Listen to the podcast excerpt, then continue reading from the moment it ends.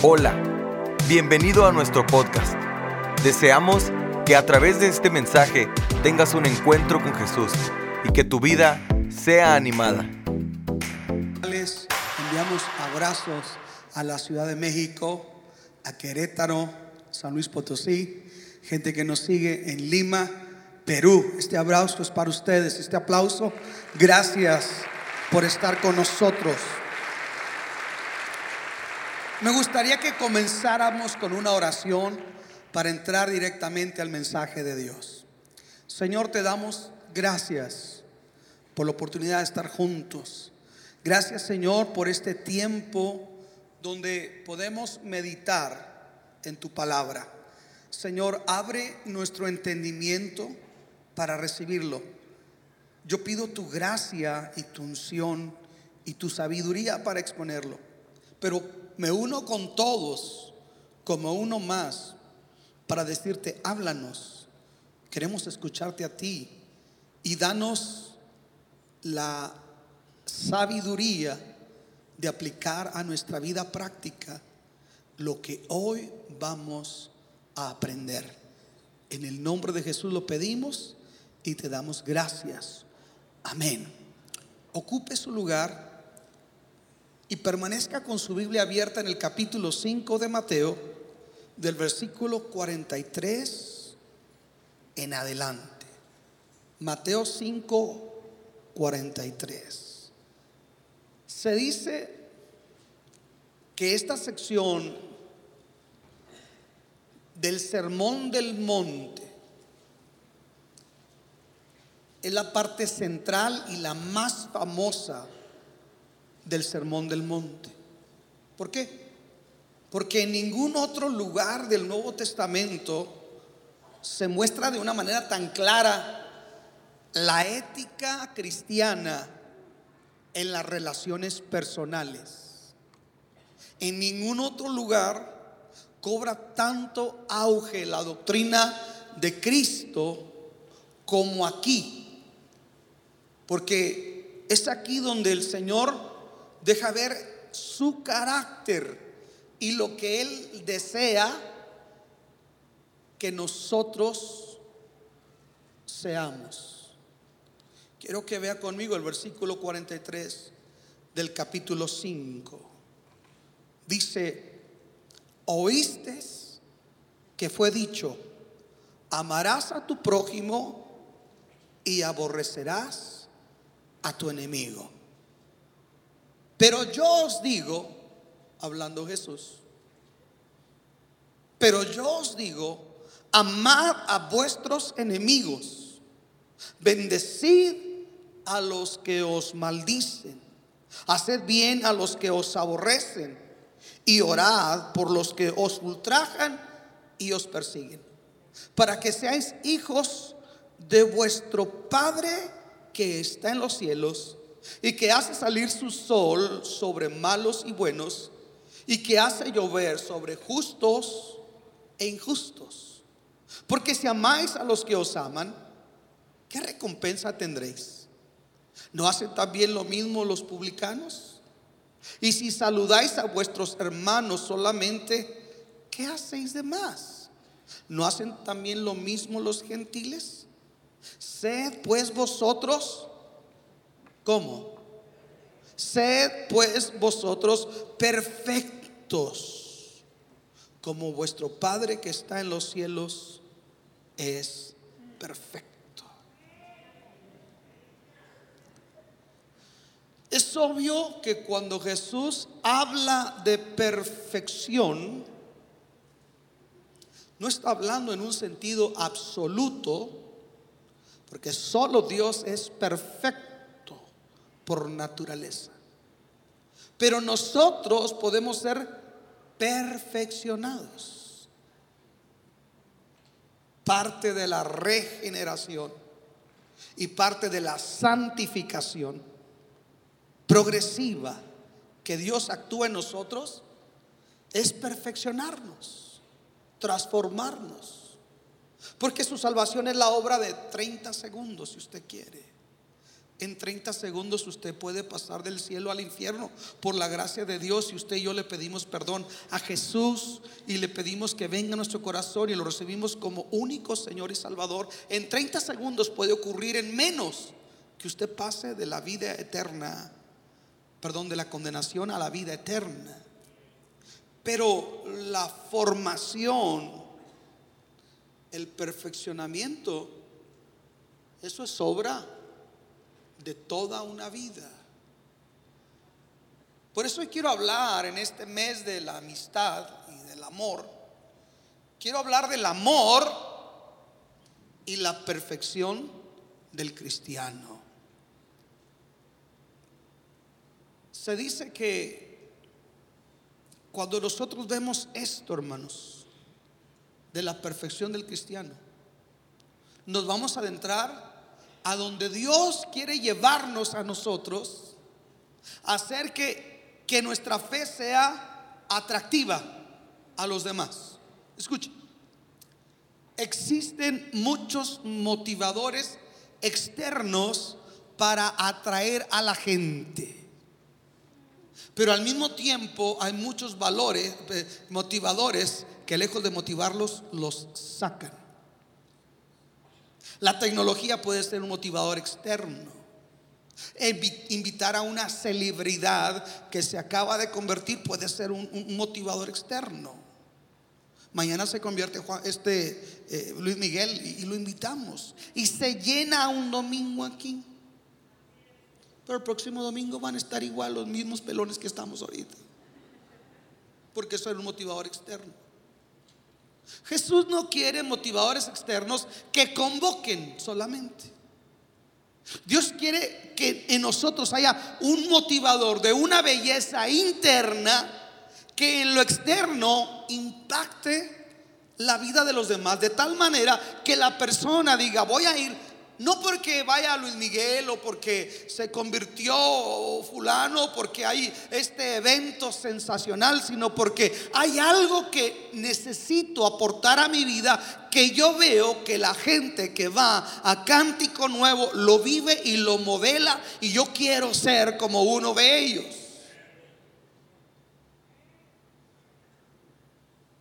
Quiero hablar primeramente de la doctrina inatractiva de Jesús. Todo estaba lindo con Jesús. Multiplicar los panes y los peces. Oiga, la gente dice que lo quisieron hacer rey. Porque barriga llena, corazón contento. Y yo creo que cuando multiplicaban esos panes y esos peces, Jesús le añadía una receta secreta. Imagínense el panecito calientito multiplicado por Jesús. El pescado, hermano, qué sabroso pescado. Y la gente estaba contenta, dátiles, miel, una buena palabra, la gente encantada. Pero Jesús dijo, eh, ustedes me están siguiendo por un motivador externo.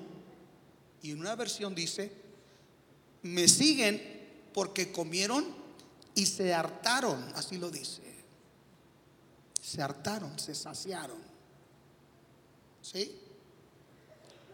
Entonces la gente seguía a Jesús por un interés. Estamos aquí. Pero ese Jesús que calma la tempestad, ese Jesús que echa fuera demonios, está lindo, está excelente. Es más, ese Jesús que resucita a los muertos. Wow que levanta que da vista a los ciegos, que limpia a los leprosos. Ese Cristo es espectacular. Es más, ese Cristo que confronta a los fariseos y los deja mudos junto con los sacerdotes del templo y los escribas y los doctores de la ley, ese Jesús intelectualmente es muy atractivo. Sin embargo, Isaías, cuando describe el carácter de Jesús, dice que Él es como raíz de tierra seca. No hay parecer en Él. No hay parecer en Él ni atractivo le veremos para que lo deseemos. Yo encuentro que a veces quiero presentar a un Cristo atractivo Cuando él mismo dice, hey, hay áreas donde yo voy a ser inatractivo. Porque Él es atractivo cuando da o provee algo, como lo que mencionaba ahorita. Pero ese Cristo que ahora pasa de esto, que está despertando la esperanza, que saben que algunos que Él es el Mesías y lo han idealizado, que puede derrotar como un caudillo del Antiguo Testamento, como un Josué, como un Jefté, como un Sansón, como un David. Él puede derrotar y quebrar el yugo del imperio romano. Entonces lo han idealizado. Pero de repente Jesús dice lo más controversial de su ministerio, porque se muestra como raíz de tierra seca al decirles, oíste que fue dicho, amén a sus amigos y aborrezcan a sus enemigos. Pero yo les digo, no puede ser así. Amad a vuestros enemigos. Amen a esos romanos que nos saquean, que nos cuartan nuestra libertad, que nos han oprimido, que nos hacen cargarle una milla lo que ellos quieren que carguemos. Amen a los romanos, a sus enemigos. Y eso causa controversia. Ahí Jesús se vuelve inatractivo. Aplicándolo al contexto de hoy, hoy ese Jesús se vuelve irrelevante. Porque no está pensando en el bien de cómo me siento, sino en lo correcto que tenemos que hacer como hijos de Dios.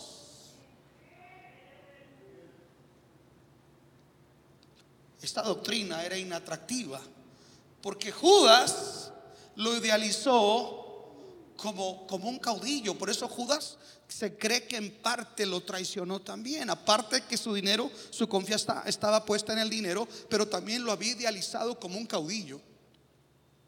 Había un grupo llamado los celotes. Y, el sicariato, la palabra sicario que se usa de hoy proviene de ahí, de la tribu de Isaacar. Los de la tribu de Isaacar y el grupo de los celotes eran dos grupos radicales que se dedicaban a matar soldados romanos. Y ahí vienen los sicarios, la tribu de Isaacar. Los cazaban, odiaban. Ellos promovieron revueltas. Uno de los discípulos de Jesús era Simón, el de los celotes. Escuche eso. Entonces este Jesús se vuelve inatractivo. Porque este Jesús, wow, este Jesús golpea el orgullo nacional de los judíos. Amen a sus enemigos. Qué doctrina más inatractiva. Dios que me pide que ame al que me hace mal. Qué doctrina tan incomprensible, qué enseñanza más carente de sentido común. Si la ley del talión decía ojo por ojo y diente por diente, por eso ellos también decían, ama a tu amigo, pero odia a tu enemigo. Pero déjeme le digo una cosa, Jesús lo que está confrontando es muchas tradiciones o conceptos de hombres que fueron añadidos a la ley original que Moisés les dio para hacerles ver que la ley solamente pretende encerrar o mostrar lo que es malo, sino también mostrarles la incapacidad del hombre de cumplir la ley, pero al mismo tiempo mostrarles que Jesús tiene un nivel y un criterio moral que Dios quiere que nosotros tengamos y que está por encima de la ley. Porque bajo la dureza de la ley había mucho divorcio. Y Jesús dijo, por la dureza de vuestro corazón, Moisés mandó que diesen carta de divorcio y daban carta de divorcio por cualquier tontería. Jesús dice, más el principio no fue así. Y por la dureza de corazón había ciertos criterios y ciertas aplicaciones en ellos donde Dios no estaba de acuerdo que fueron criterios añadidos a la ley. Y el mandamiento decía, ama a tu prójimo, ama a tu enemigo, pero usted no va a encontrar que estuviera promoviendo el odiar necesariamente. Eso algo, vino a ser algo que fue añadido por los rabinos. Entonces Jesús tiene que confrontar una ley corrompida que permitía odiar. Escuche esto. En la base del mandamiento, cuando yo leo Levítico 19 y 18, no dice que tengo que aborrecer, pero se añadió. Esta frase fue añadida después en la interpretación errónea de algunos rabinos, pero se hizo popular y el pueblo lo agarró. Así como hoy en día se hace popular cuánta burrada que la gente no lee la Biblia, pero la agarra. ¿Cierto? Yo puedo ir a Walter Mercado y decir, yo decreto. Y le puedo cambiar un canal cristiano y dice el predicador, yo decreto. Digo, ¿a quién le hago caso? Nomás puedo darle un ejemplo. Usted ni es rey ni es presidente para que ande decretando. Usted sométase a la voluntad de Dios. Usted dígale, Señor, no te pido que me quites, sino que me des fuerza. No te digo por qué, sino para qué. Porque usted puede hacer decretos, ir como aroma y trato, y dice Dios, no, te sigo tratando contigo, fíjate. Y se va a decepcionar. Pero cierro ese paréntesis. Hay cuánta creencia que a veces nosotros asimilamos, las practicamos y ni siquiera nos tomamos la pregunta, la molestia de filtrarlo a través de un criterio bíblico, a ver si tal teología realmente tiene armonía con la palabra de Dios o con el contexto bíblico. Escuche, yo encuentro que por consecuencia del pensamiento natural de los judíos, esta doctrina de amar al enemigo chocó con ellos. Hay cosas que van a chocar con nosotros, pero ese es Dios. Si usted vino solamente para que yo le dé algo que le haga sentirse bien y usted sale sintiéndose bien, yo estuve mal. Porque hay veces Dios va a hacer que se sienta bien, pero otras veces Dios nos va a confrontar. Y aquí Dios está confrontando, Jesús está confrontando tanto a sus discípulos como al auditorio. Hey, hay algo que tenemos que corregir, está diciendo Jesús. Tenemos que replantearnos. Tenemos que amar. No tenemos que odiar, sino tenemos que amar. Porque la ley de Cristo ordena amar. Diga conmigo, Cristo me ordena amar. Surge una pregunta. ¿Con qué clase de amor debemos amar a nuestros enemigos? ¿Cómo amo a mis enemigos? Yo no puedo amar a un enemigo como amo a uno de mis hijos. Sería mentira eso. No puedo. No puedo amar a un enemigo como amo a un hermano o a mi madre. Ni usted lo podría hacer. Dios no me está pidiendo que ame con un amor filial a mis enemigos. Él no me está pidiendo que ame con el amor de amar a un familiar o un amigo o un amor estorgue, que es el amor de poesía de un esposo por su esposa. No está hablando de ese amor. Entonces, ¿cómo Dios quiere que ame a mis enemigos? Y la única manera que Dios me manda que yo ame a mis enemigos no es ni con amor filial, no es ni con amor estorgue de esposos, no es amor familiar es con el amor ágape. Y el amor ágape es el amor con el que Dios nos ama. Porque en ese amor nosotros estábamos enemistados con Dios y Él fue el que tomó la iniciativa de buscarnos. Estamos aquí. En ese amor no hay afinidad, porque hoy la gente dice, oye, no nos casamos, vamos a vivir juntos. Mira, si hay feeling, si hay química, firmamos el papel. Si no, pues si te vi ni me acuerdo. ¿Sabe una cosa? El amor de Dios no depende de que haya química con nosotros. Además, no puede haber química. Él es yo soy pecador, Él es santo, Él es justo, yo soy injusto, yo no soy usted. Estamos aquí. Sus caminos son altos, los míos son bajos. No hay afinidad. Sin embargo, en el amor ágape, Dios decide amarme por el puro afecto de su voluntad, no porque yo tenga una virtud, un atractivo. Escuche, no, Dios decide amarnos por lo que Él es. Dios dice, cuando te estoy diciendo que ames a tus enemigos, no los tienes que amar como a tu madre, como a tu hermano, los tienes que amar por el amor de Dios que en ti es. Y lo tienes que amar no porque haya afinidad o atractivo, lo tienes que amar con un amor que sobrepasa entendimiento humano. Alguien tiene que alabar el nombre del Señor Jesús. De esa manera, oh, de esa manera tenemos que amar. Y no se preocupe, yo pienso que tampoco le aplaudieron a Jesús. La verdad. Porque yo no sé usted, pero en mi naturaleza está la tendencia a la venganza. ¿Mm? ¿Usted es vengativo? Yo sí. Señor, soy indigno de esta nueva Jerusalén, de estos santos revestidos de gloria. No, somos sujetos a pasiones. ¿Puedo ser honesto con usted? ¿Puedo ser honesto con usted? No se va al mundo, no le dice a nadie, que quede entre nosotros. Ha habido veces donde no me ha gustado ser cristiano y menos ser pastor. Porque a veces he cerrado el puño y a veces humanamente he pensado, esta persona cree que yo no sé usar el puño. Pero ese es un pecado que solamente me puede pasar a mí.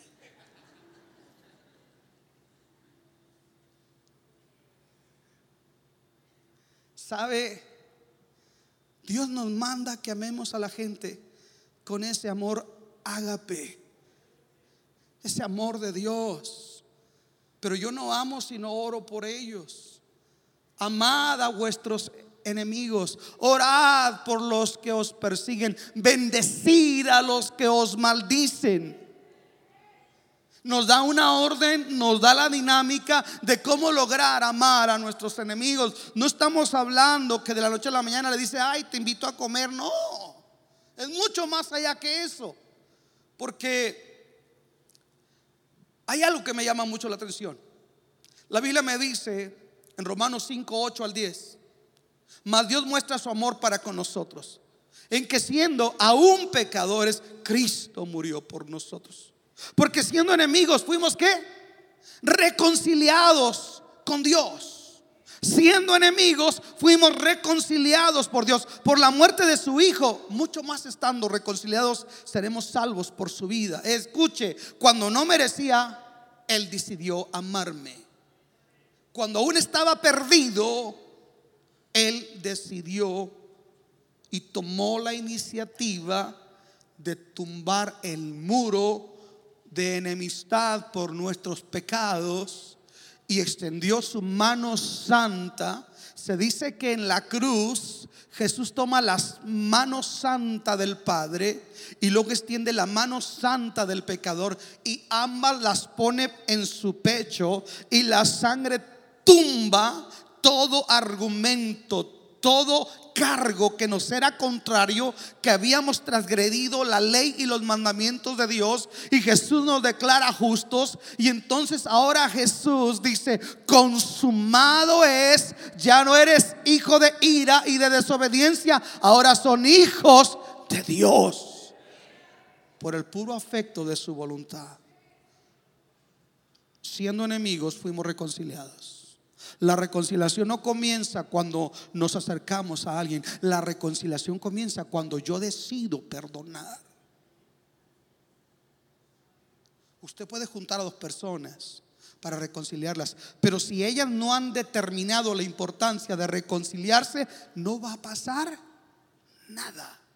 Entonces tengo que decidir antes de, de ir con esa persona y decir, yo tengo que reconciliarme con la suegra, con el suegro, con, con el cuñado, con la cuñada, con el empleador, con el supervisor, con el maestro, con el vecino, con el compañero de trabajo, con el ujier que me quitó el chicle, con el pastor.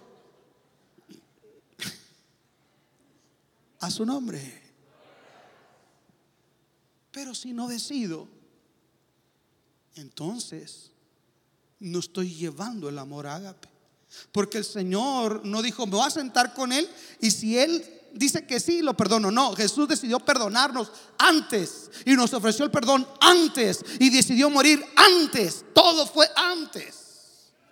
Es el amor ágape. El amor ágape toma la iniciativa desde el corazón.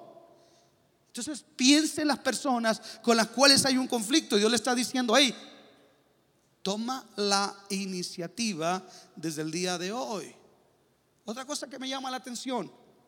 Jesús no solamente dice amar, dice bendecir a los que os maldicen, háganle bien a los que los aborrecen y orar por los que os ultrajan y os persiguen. Número uno, bendigan a los que os maldicen. ¿Qué es maldecir? Maldecir no necesariamente es decir una palabra altisonante. Maldecir es hablar mal de alguien. Mal decir. Cuando usted está hablando mal de alguien, usted está maldiciendo a esa persona. Cuando nosotros hablamos mal de alguien, Estamos maldiciéndolo. Entonces Jesús dice, hay gente que ha estado hablando mal de ti. Bendícelo. Si él ha hablado mal, tú habla bien.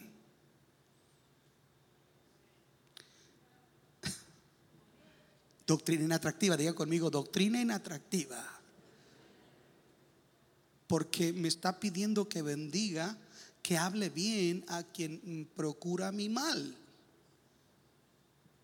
¿Cómo puede ser eso posible? Escucha esto. ¿Por qué debo hablar bien y debo hacer bien al que me aborrece? ¿Por qué debe orar por, por los que los persiguen? Porque, número uno, cuando hablo bien, si usted apunta, cuando usted y yo hablamos bien de quien nos desea mal, entonces sí escuche, porque esto, es, esto sí es autoridad espiritual. Esto no son payasadas de metafísica cristiana de me reprendo, me, ¿cómo me protejo? Me protejo, decreto, decreto. ¿Quiere verdadero poder espiritual? Cuando usted bendice al que le maldice, usted está cancelando todo mal deseo.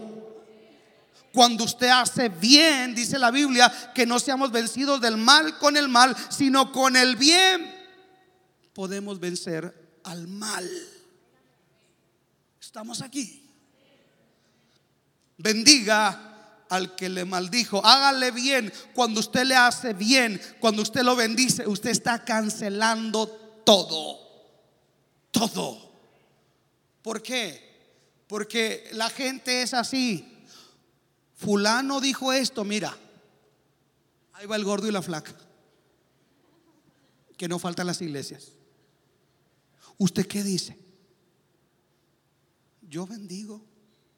Pero dijo que eh, yo lo bendigo. Pero yo lo bendigo. Y si no tiene algo que aportar con respecto a una persona, quédese callado. Porque somos llamados a bendecir. Piensa en quien está hablando mal de ti. Levanta tus manos y di, yo lo bendigo. Pero con una sonrisa. Porque no te ha pasado así, eh, no sé si usted le ha pasado, me ha tocado a veces que usted va en el puente, ¿verdad? Y luego le dice uno, no, no, no limpie el vidrio, Dios lo bendiga. ¿Le ha tocado eso? ¿Sí le ha tocado a esa gente? Sí, Dios lo bendiga, Dios lo bendiga. Así también en la iglesia hay hermanos que tienen una manera muy peculiar de bendecir. que están bendiciendo y con los ojos te están diciendo lo contrario la, expresión corporal, ¿verdad? Pues Dios lo bendiga, hermano. Eso pasa en otros lugares. Aquí en Cántico Nuevo, nunca jamás. Si tu enemigo tiene hambre, dale de comer. Si tiene sed, dale de beber.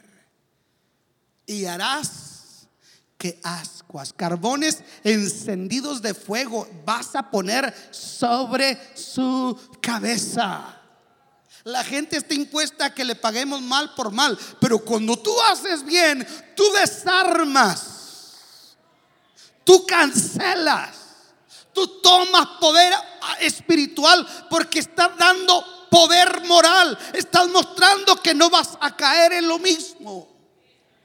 Levanta tus manos y di, yo bendigo. Yo bendigo. No con mis fuerzas, no con mi capacidad de amar. Yo bendigo en el amor de Cristo. Yo bendigo en el nombre de Jesús. A quien me ha maldecido. Alguien diga amén. Yo bendigo a quien me ha maldecido. Porque a veces somos medio, medio chiflados, medio espirifláuticos. Yo he dicho anteriormente que hace muchos años, al principio del ministerio, la oración era los jueves. Y de esos cultos preciosos de oración, de donde a veces cargaba yo a la gente. Usted no me entiende, después le digo lo que es eso. Y llegaba a la casa, y donde llegamos a la casa, vivíamos cerca del Parque Álbum. Y no sé si uno de los muchachos, uno de mis hijos vino y trajo un pajarito que nos habían dejado en el buzón. Era un pajarito, era un trabajo de vudú. Tenía el piquito amarrado, las alas amarradas y las patitas atadas. Papá, mire lo que nos dejaron. Si yo he sido espirifláutico, trae aceite, hijo. Trae canela. Trae sal. No. Yo había estado en una reunión de oración. Mire, hijo, la Biblia dice, contra mí no hay poder de sortílego ni de agorero, no hay maldición. Nada. Nothing. No hay poder contra mí. Así haya sido el brujo fufurufo. Después me dijo un pastor americano, vive cerca de un capítulo de vudú ahí en la calle Luela. De vudú. Uh. El brujo fufurufo le mandó este hechizo. Dije, mira, pobre pajarito. Pero pobre más del que hizo esto. Padre, yo te pido misericordia por el que hizo esto. Porque yo estoy cubierto bajo tu poder y bajo tu sangre. Yo no le puedo dar más poder al enemigo. Tú ya lo derrotaste. Lo pusiste debajo de mis plantas, de mis pies. Yo bendigo al que hizo esto, Padre, porque yo sé que le va a ir mal. Ten misericordia. Porque ahí le va. Porque cuando oramos por nuestros perseguidores, les estamos dando la oportunidad de que Dios toque sus corazones para arrepentimiento. Wow. Una manera de amar es orar por ellos y bendecirlos. Porque mire, vamos a ser honestos, hay un momento de coraje. Aló. Una me dijo una de mis cuñadas, oye Luis, yo nunca te veo enojado ni se te ocurra. Es que usted siempre trae una sonrisa. No, pero también soy indio. Pero déjeme le digo una cosa, viene el momento de la ofensa, el momento del coraje, el momento del pensar, maquinar lo que vamos a hacer. Pero dice la Biblia, todo hombre sea presto para oír, tardo para hablar y tardo para airarse. Dígase a sí mismo, no te calientes plancha. Así así le digo a algunos hermanos, no te calientes plancha, que soy Casimir inglés. Relax. Porque a veces nos enojamos soltamos la boca y lo hacemos al revés. Todo hombre sea presto para oír, tardo para hablar, tardo para herarse, pero lo que hacemos es, me enojo rápido, suelto la boca, o ahora lo hacemos así. Y después, presto para oír, la rebré. Oiga, ¿usted qué la regué? Sí la regó, porque si hubiera hecho ahorita esto antes del otro, yo le aseguro que no le hubiera regado. Pero una vez que ya pasó todo eso, ore. Yo digo esto, líderes que trabajan en células, gente que tiene gente bajo ustedes, eh, tenemos que aprender una cosa, no tomemos todo personal de la gente, no tenemos que ver solamente lo que la gente hace, sino por qué lo hace. A veces, escuche, un, un estallido no define una persona, todos podemos tener un mal día. No sé si estamos aquí. A veces es una reacción. Pero tenemos que ver, si yo tomara a pecho todo. Ya me hubiera suicidado. Está de moda. Yo digo, ay, que mátese usted, mire, yo porque ando deprimido, pues si quiere mátese, yo me voy con Cristo. Pero no voy a perder mi paz. No se crea, no se mate, capaz que después me cuelgan a mí, me manda Donald Trump para mi país. Escuche esto. Cuando oramos le damos la oportunidad a esa persona, cuando oramos por esa persona, le damos la oportunidad de que Dios la toque y pueda cambiar. Por eso Jesús dijo que cuando hacemos esto somos, escuche, entonces seréis hijos de vuestro Padre que está en los cielos. Escuche esto. En el hebreo, el hebreo no es muy rico en adjetivos. Por ejemplo, para decir una persona que ayuda a otros, la Biblia dice, hijo de consolación. Juan y su hermano, que eran de carácter explosivo, Jesús les dijo, ustedes son hijos del trueno. Aquí hay dos, tres tronados también.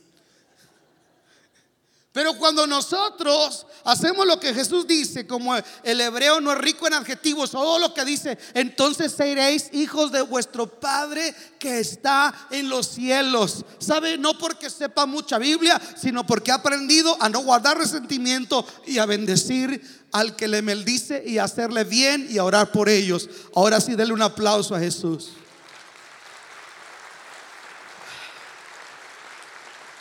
Si usted se fija, Jesús dice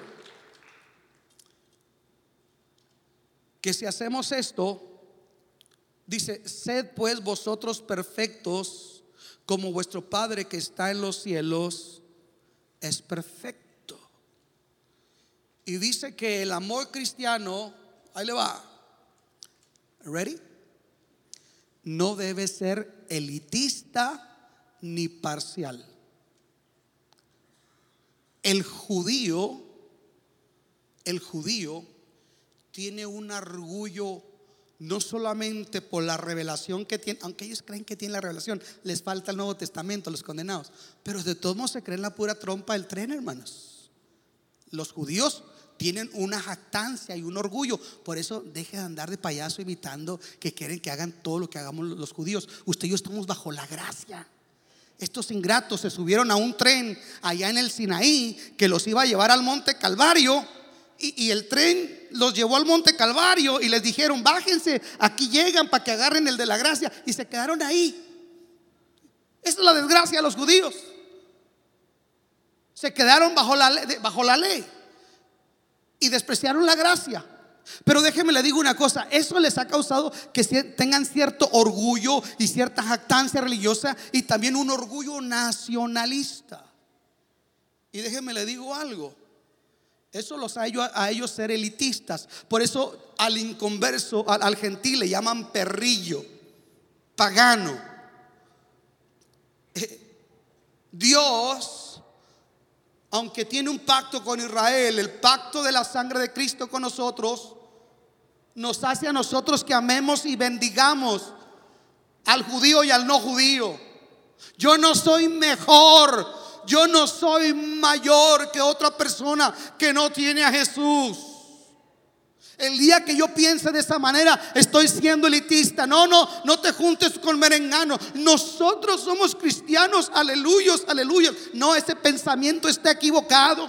Yo encuentro a Jesús renunciando al, contexto religioso y juntándose con los pecadores, comiendo con los publicanos, permitiendo que una mujer de una vida tremenda le lave los pies, entrando a la casa de saqueo. Ese es Jesús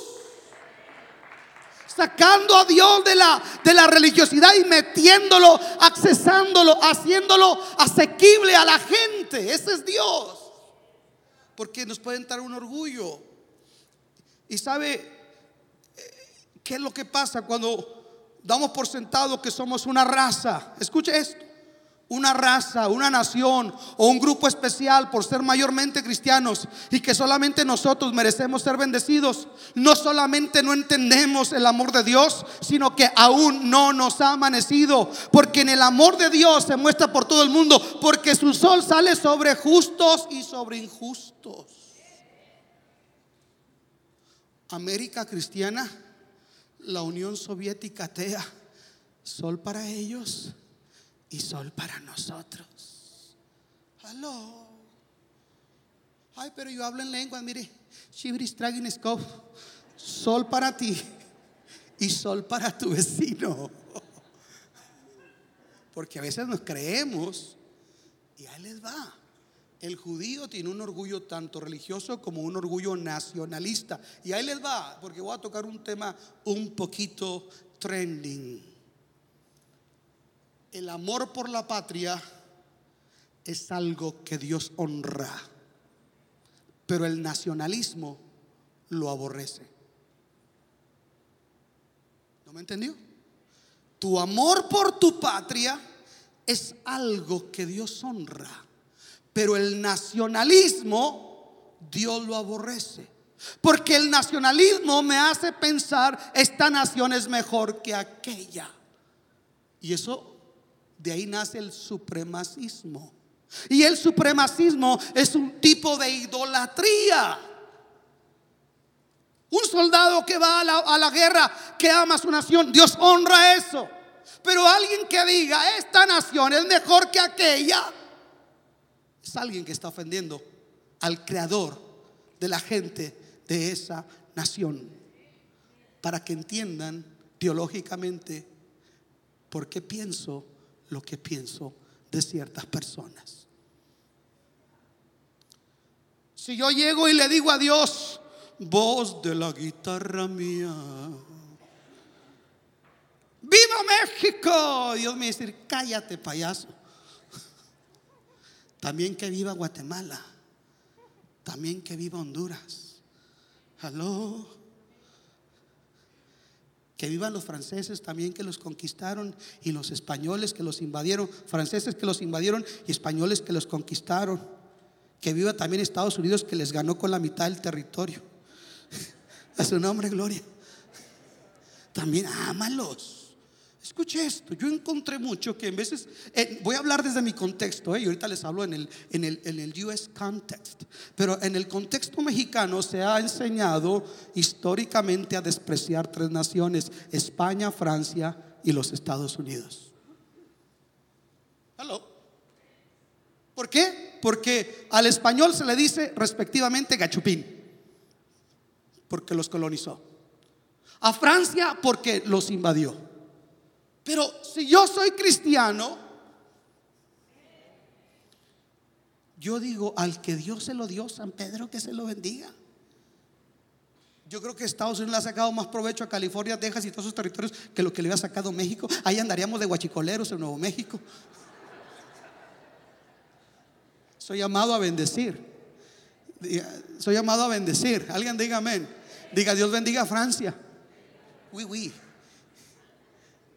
Oui, monsieur. Dios bendiga a los españoles. And God bless America.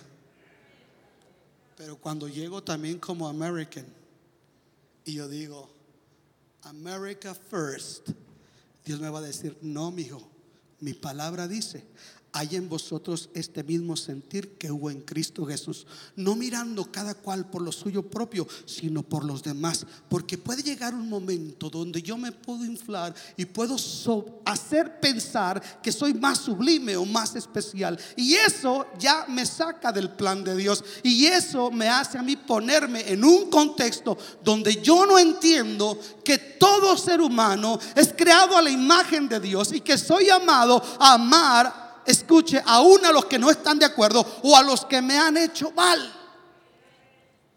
Entonces la próxima vez que usted quiera hacer menos a otra raza, a otro pueblo, a otra nación, estamos en contra de lo que Dios nos dice en su palabra. Esta iglesia, escuchen, no es una iglesia de mexicanos, aunque el pastor sea mexicano. Parezco italiano, pero soy mexicano no es una iglesia de centroamericanos o, de, o de, o de mexicoamericanos o, de americanos, no es una iglesia cristiana. That's it. Y aquí caben todos. Y hemos hecho sentir bien a los boricuas. Y hemos tratado bien a toda la raza y a todos los pueblos. Porque aquí lo que nos da el valor es la bendita y preciosa sangre de nuestro Señor Jesucristo. Y donde está la sangre no hay judío, no hay griego, no hay republicano, no hay demócrata, no hay mexicano, no hay americano. Es la bendita sangre. Alguien diga amén. Y si alguien no tiene la sangre, del Señor, nuestro deseo, nuestro anhelo es que conozcan al bendito Salvador, comenzando por una actitud conciliadora y de amor hacia aquellos que no son igual que nosotros. El amor de Dios que nos pide aquí es un amor que produce recompensa. Vea conmigo, porque dice, porque si amáis a los que os aman, ¿qué recompensa tendréis? Entonces ya andan, ay amiguis. Porque los dos le van a las chivas. Y yo les digo, chivas ustedes y chivas el equipo. Las creo. ¿Quién le va a la América? De cierto te digo que el reino de Dios ha llegado a tu vida. Escuche, nosotros tenemos que entender, hermanos, que este amor que Dios nos habla tiene que ser un amor que haga la diferencia. Tiene que ir la milla extra. Yo estaba pensando en algo. Yo firmé en mi licencia como donador de órganos. Pero me encantaría si algo quedara bueno todavía de este mono que mis ojos se los dieran a un supremacista para que ya no viera más sobre un solo contexto. Que mi corazón se lo dieran a un racista para que viera que a los ojos de Dios todos los pueblos son preciosos. Me encantaría que mi hígado le sirviera a una persona que no ha sabido lo que son sortear amarguras para que considerara un poquito al otro y se pusiese los zapatos de los demás. Tu amor, mi amor, es llamado a ir más allá del estándar de lo del mundo. Porque dice, los gentiles aman a sus familiares y a los que están de acuerdo con ellos. Dice, pero ¿qué mérito hay en eso? Esto lo hace la gente que no conoce a Dios. Pero somos llamados a amar con un amor que hace la diferencia con un amor que se muestra, con un amor que impacta. Escuche, nuestro amor hacia los que nos rechazan, nuestro amor hacia los que nos maldicen. Es ese amor que nosotros la Biblia nos dice que usted y yo tenemos que tener. Porque un día vamos a dar cuenta en el tribunal de Cristo. Estamos aquí. Un día vamos a dar cuenta en el tribunal del Señor. Y dice, no amemos como aman los publicanos. Nuestra manera de amar debe ser superior al amor natural de ellos. Debemos amar con un amor extraordinario. Este amor no se manifestará en nosotros a menos de que yo le diga al Señor, con Cristo estoy juntamente crucificado y ya no vivo yo, mas ahora vive Cristo en mí. Tengo que, ah, yo no puedo amar así si no tomo mi cruz y me niego a mí mismo. Porque somos dados a esto. Perdono, pero no olvido. Si perdona, perdone. Yo dije, si perdona, perdone. Porque el resentimiento, hermanas, engorda. Si no, pregúntenle a Paquita, la del barrio. Ella dice, no estoy gorda, estoy llena de resentimiento. El resentimiento hace daño. Te vaya subiendo el piano porque esto tiene que bajar de. Deja, tomo poca agua porque. ¿Le seguimos, hermano? O, o declamo el caracol. O les decreto a todos y nos vamos temprano. Quiero terminar esto. Deme cinco minutos. Sí, está bien, cinco minutos. Jesús nos habla del amor de la madurez. Cuando dice, para que seáis perfectos como vuestro Padre en los cielos es perfecto. Es obvio, no está hablando de una, de una perfección absoluta. Eh, en el griego, la palabra perfecto se refiere a, a funcionalidad, a madurez. La palabra teleios en griego para, para perfecto se refiere a la naturaleza, ser como Dios, lo que está diciendo, en un sentido de funcionar correctamente. Esta palabra se refiere a algo maduro, algo que ha alcanzado su plenitud de crecimiento. Y la misma palabra que se usa para referirse a nosotros, que lleguemos a la estatura del varón perfecto. Está hablando de la conducta, de la actitud, del carácter. No está hablando de una perfección absoluta, sino que está creciendo, está madurando. Hay gente a la que escuche, escuché una ilustración de una vez de una persona que decía, escribía, y decía que una vez estaban tres mujeres orando. Tres mujeres orando. Jesús llegó frente a la primera, la abrazó, acarició su cabeza, tocó sus lágrimas y la consoló. Y luego estaba otra mujer orando también. Y Jesús solamente pasó, la miró y le sonrió. Pero la tercera, solamente Jesús pasó y no le dijo nada, solamente la miró. Y se fue. Esta persona dijo, Señor, ¿por qué haces diferencia entre ellos? ¿Por qué parece que le muestras más, más cuidado y afecto a esta que, que a la última, a la que solamente le miraste y te fuiste? Dice, la primera está en una fase que tengo que dejar que ella sienta y que experimente mi cuidado. Está en la fase de sentir. Ella necesita sentir. Está en una fase muy almática todavía su cristianismo. Porque siente. Es que no siento. Es que yo siento, pastor. Esa gente está ahí. Y esa gente hay que traerla.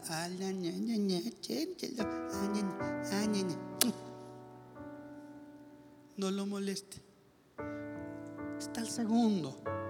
El segundo ya ha crecido más. No necesita. Miren, ustedes ven que veces me voy yo caminando por aquí, hermano. Una me paró, un hermano me salió así y me dijo, ya no me habla.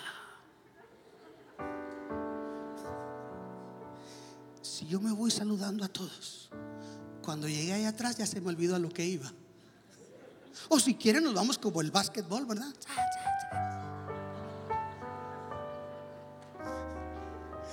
Pues sí, la verdad. Pero hay gente que solamente con que le sonría.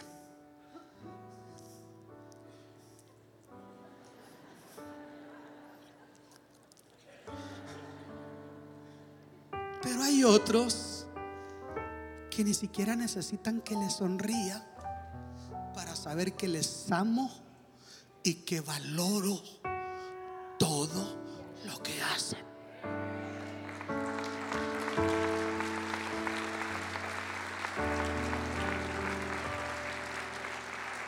Ustedes ven cómo bromeo yo con Tencha. Pero ella fui y la abracé. Tencha, nunca te digo que te amo. Pero amo y valoro todo lo que tú haces por el Señor. Y porque por muchos años has amado a la iglesia, has amado a mi familia. Te amo, Tenchita. Pero no siempre se lo digo. Pero sabes que te amo, ¿verdad, Tencha? No mando más enojar tan seguido. Sí, sí, sí, te amo, Mike, pero no me hagas enojar tan seguido. Así es. Hay algunos de nosotros que necesitamos así, porque todavía estamos inmaduros. Este amor nos habla de una madurez.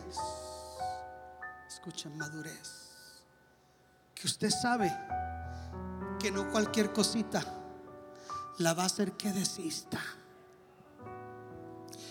Ya me voy porque ya no me quieren ahí. Ya me voy porque ya no me vuelvo a enamorar. No me vuelvo a involucrar.